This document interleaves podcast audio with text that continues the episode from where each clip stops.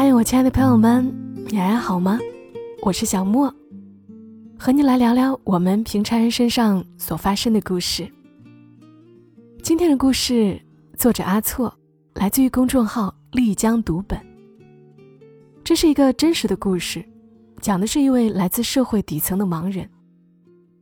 一岁时还没有记忆之时，他因为视网膜萎缩失去了光明。三岁时。爱人又丢下身怀六甲的他，不告而别。他收入微薄，他四面楚歌，命运像暴雨般倾泻在他的身上，却浇不熄他心头的希望。他的希望来自于他的女儿。接下来是今天故事的主人公王丽花所讲述的关于她自己的故事。我叫王丽花，我的女儿叫王慧玲。失去视力的时候，我只是一个婴儿，还没有记忆。我不记得妈妈、爸爸的脸，也不知道自己长什么样，但我见过我的女儿，她的样子，我永远不会忘。怀孕六个月的时候，因为孩子爸爸不告而别，所有人。让我把孩子拿掉，理由很简单。我连自己都照顾不了，怎么照顾一个婴儿？何况我有严重的贫血，一不小心，可能连命都会丢掉。可是决定去流产的头一天晚上，我梦到了我的小孩。在梦里，我清清楚楚的看见了他的模样，长着大大的眼睛。他还那么小，那么柔软，他对着我笑，那么美好。第二天，妈妈陪我去做手术，我哭倒在医院门口，哀求妈妈，让我生下这个孩子。我说，这世界连我都能容得下，也一定能容得下我的孩子。妈妈看着我哭成泪人，也掉了眼泪。过了好久。妈妈说：“你生吧，生出来，妈妈帮你带。”就这样，妈妈拿出积攒多年的私房钱，又替我求着家人凑了一万块，让我把孩子生了下来。到孩子出生时，别人说他有一双大眼睛，我笑笑不说话。我早就知道了，我早已经在梦里见过他了。我给他起名叫王慧玲，这个名字跟我心里那个小孩一样美。现在慧玲已经六岁了，我将她接到身边来。在此之前，是妈妈在老家替我带着她。我妈妈为我苦了一辈子，愁了一辈子，早已得了严重的骨质疏松，再也不能劳累了。妈妈一生的苦难都源于我，但她为了我，为了我的女儿，从不曾退却。我曾经恨过他们，我的爸爸和妈妈。一九八五年，我出生在宁浪翠玉乡，一个傈僳族家庭。这里山脉纵横，水源奇缺，家人每过一年才去赶一次集。那些山到底有多高？现在我已经记不得了。脑海中最后一个画面，是模模糊糊的月光照在我家破旧的屋顶，照在远处的山岗上。一岁时，家人发现我总是直愣愣地盯着太阳看。别的孩子会伸手拿东西，我不会。后来学走路，我总是摔跤，摔得遍体鳞伤。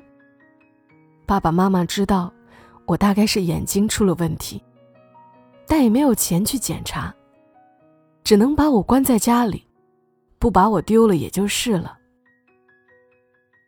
后来我视力越来越差，从可以望见模糊的光影，到最后完全丧失了光明。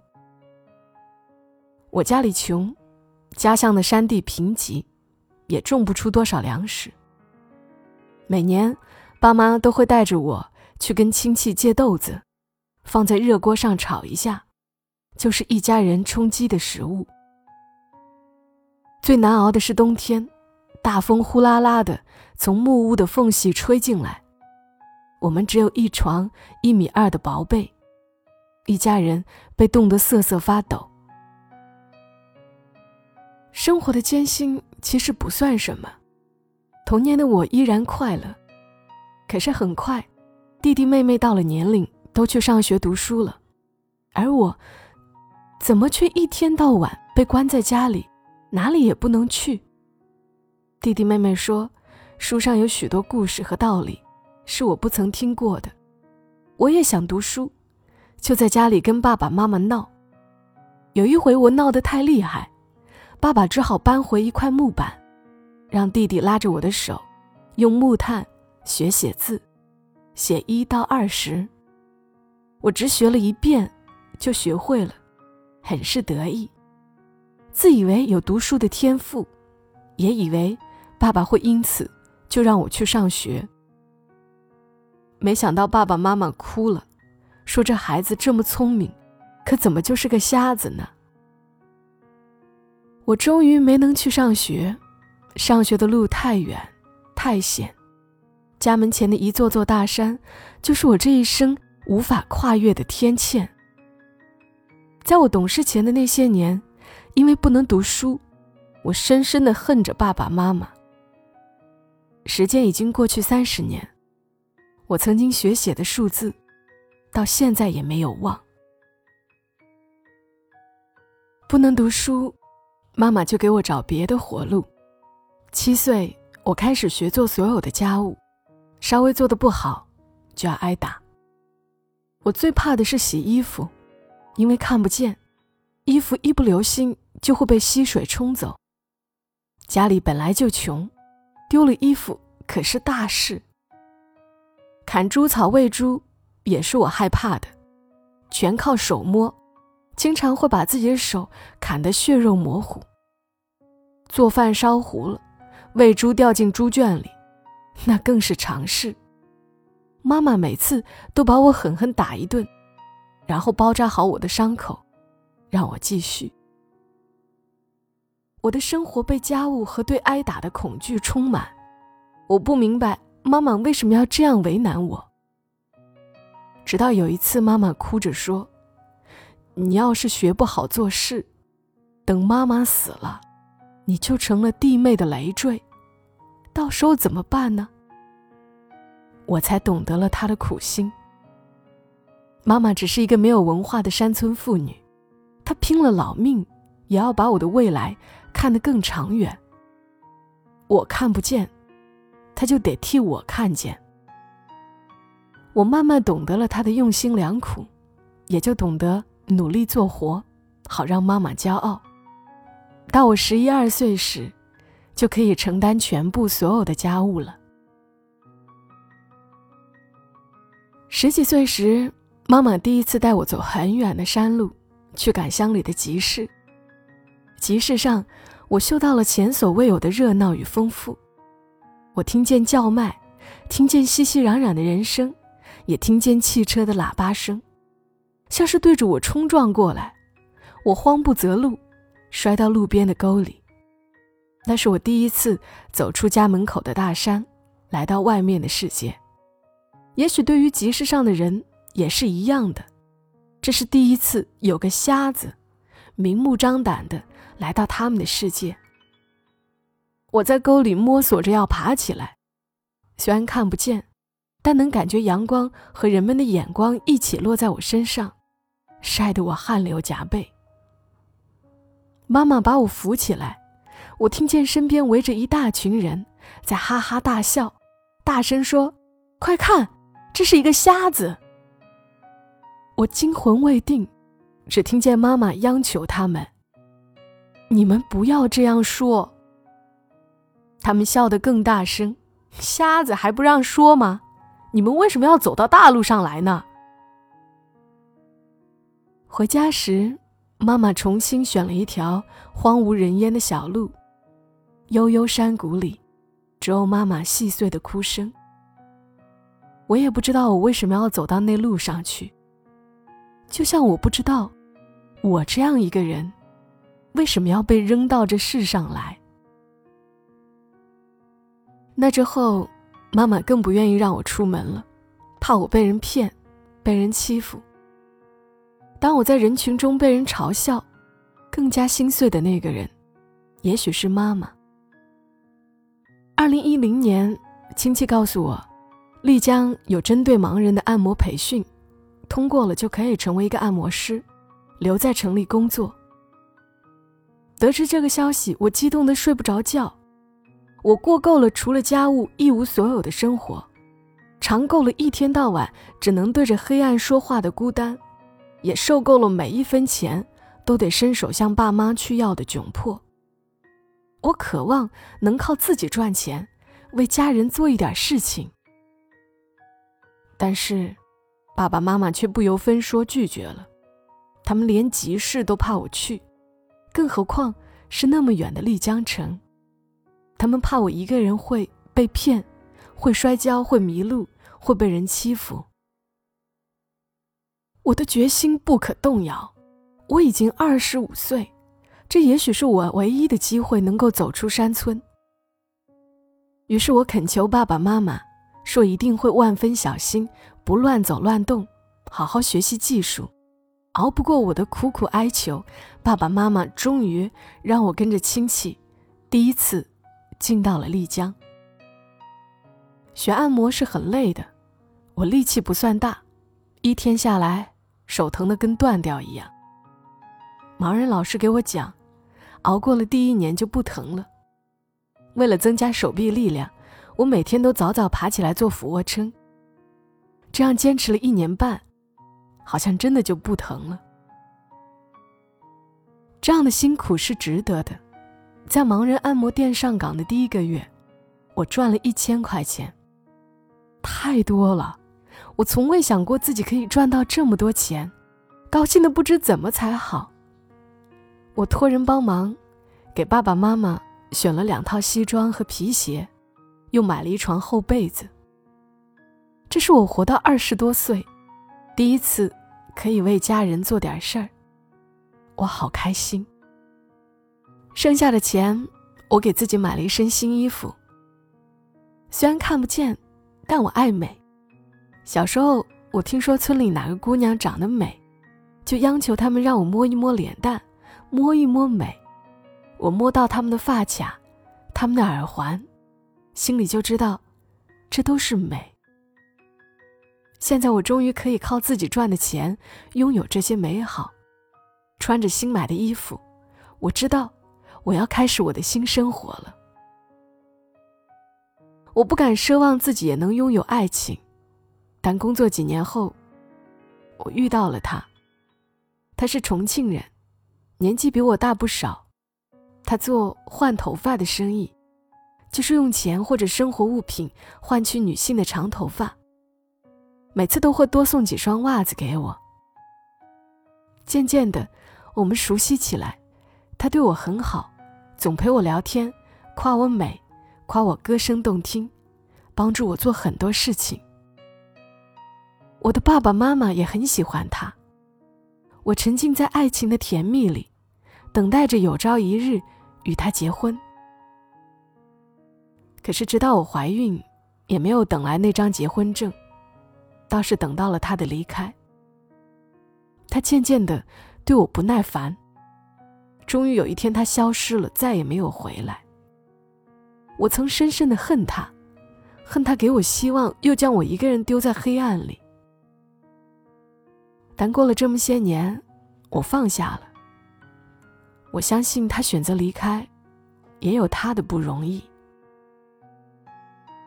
我自己就是个累赘，再加上孩子，确实难以负担。他曾给过我真真切切的温暖。除了爸爸妈妈，他是对我最好的人。有人问过我，他会不会是一个骗子呢？我说，他不是，他是我的爱人。我的爱人除了曾给我带来过温暖，更重要的是。他带来了我的女儿，王慧玲。为了照顾王慧玲，我在按摩店旁边租了个小屋子，让她跟着我在店里吃饭。店老板也是盲人，生活同样艰辛。我感激他好心的收留，就尽全力好好工作，还帮着老板买菜做饭，生怕给别人带来更多的麻烦。调皮捣蛋是我绝不允许的。有一回，王慧玲剪断了别人的花。我气极了，狠狠地打了她。她躺在地上哇哇大哭。那一瞬间，我想到了我的妈妈，想到小时候她打我，一定也是含着眼泪。丽江很大，很热闹，但过去我不敢出门。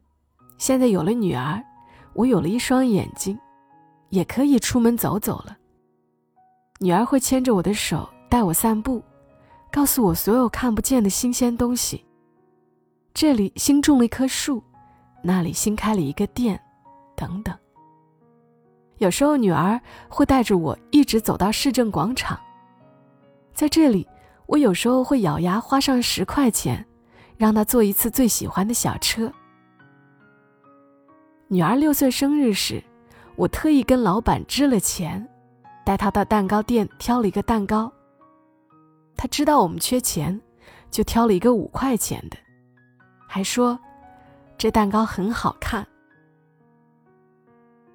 他喜欢的小车什么样，蛋糕什么样，我从不知道，但现在我通过他，清清楚楚的看见了。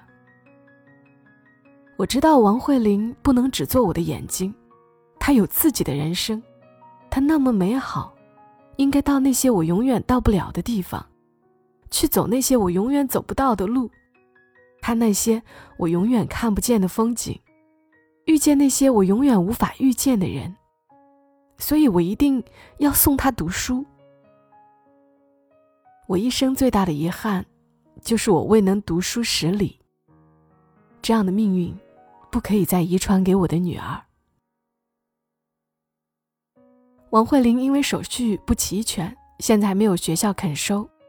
但我想好了，我不怕，不管多麻烦，我也一定要给她办好，送她上学。有人问我，女儿去读书，甚至以后去外地了，我怎么办？我说我一点儿也不怕，天知道我有多么期待那一天的到来。尽管去吧，那些我没能读的书，我没能听见的道理，我没能看见的世界。我的女儿都会替我去看，替我去听，替我去相遇。我这一生只会写到二十，二十后面怎么写，我不知道。但王慧玲会知道，她会写很多很多的字，写啊写，一直写到遥远的天边去。在采写这个故事时，作者阿措说。很多时候，弱势的残疾人群体被推到公众面前，反倒是因为他们的强大。有脑瘫的诗人，有无臂的口书书法家，有智力障碍的画家，他们赢过了命运的挑战，不仅可以自食其力，甚至可以功成名就，造福他人，比普通人更为强大。但那不是大多数残疾人的真相。真实的残疾人群体，不都是命运的胜利者？他们中的很多人生活困窘，难以出门；他们数量众多，却散落在我们的周围，不被人看见，悄无声息。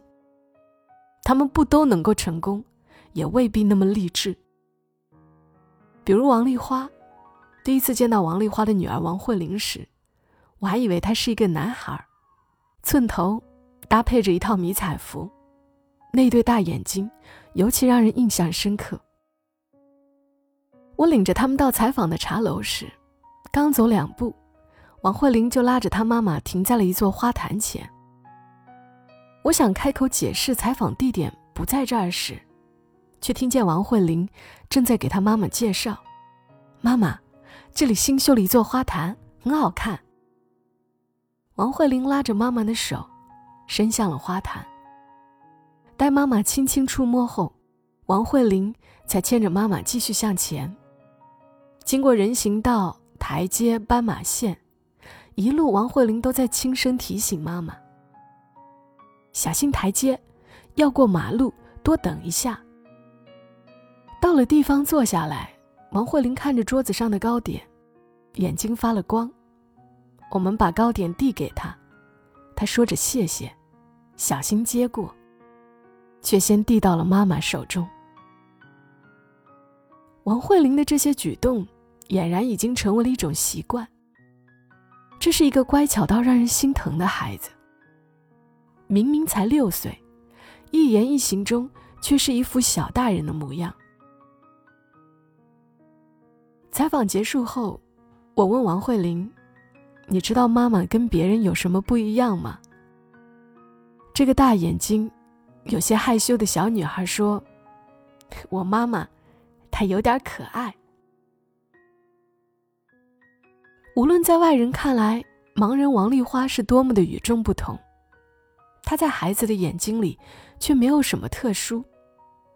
王丽花给孩子的爱，与别的妈妈也没有特殊。采访王丽花之前，我有很多错误的预想，比如。”我曾以为盲人洗菜会不干净，没想到王丽花洗的菜竟比一般人更干净。因为，他说我看不见，只能把每一片叶子都当做很脏，一点一点反复的洗，别人不嫌弃，我就高兴。比如，因为常见盲道被占用，我以为他会对城市无障碍设施不满意，没想到王丽花说。城市建设的太好了，走在盲道上，心里就踏实。比如，我以为他会对命运充满怨恨，因为命运拿走了他的眼睛。没想到，王丽花对命运充满了感激，因为命运给了我一个女儿。关于王丽花有这么几件事：疫情后，按摩店生意很差，王丽花。月收入只有七八百元，她身患多种疾病，每月还要花四百元租房。我们普通人一次聚餐的费用就足够他们母女俩生活一个月。但当采访结束后去吃饭，王丽花却坚持买单。她不是逞强，仅仅是因为从来没有人听我说这些，我现在觉得很轻松。谢谢。他是一个最普通、最底层的盲人，残疾、赤贫、病痛都像大山一样压在他并不魁梧的肩上。他不是一个战胜命运的强者，但他从未放弃努力工作，从未放弃对美的热爱，从未放弃希望。真正的英雄，是看透生活之后，却仍热爱生活。王丽花。就是一个。之前我录了一期二零二二年那些了不起的他，我当时是想讲王丽花的故事的。我觉得王丽花绝对是了不起的，但由于时间的原因，当然没有来得及录，所以今天 依旧忍着嗓子很不舒服的情况，还是把这个故事分享给了大家。在我决定来和大家分享这个故事之时，我从作者阿措那里已经了解到了，一路走来，对于王丽花而言，政府的帮助是支撑着她走到现在不可或缺的力量。她也已经被纳入特困户，得到了一定的政府帮扶，而且她最愁的，就是慧玲入学的问题，也已经在好心人的帮助下得到了解决。而这个故事在我心里。也引起了很大的震荡。就我是那种，我常常觉得生活特别累人，我是有些悲观的人，但在读王丽花的故事时，真的觉得很惭愧。还是要活得更有热情，更有活力。我知道最近大家都过得可能不太好，阳的人呢有点多，大家也都不太舒服。希望所有人都能够顺利的挺过去。愿大家都顺利一点。我是小莫，谢谢你听到我。小莫在深圳，和你说晚安。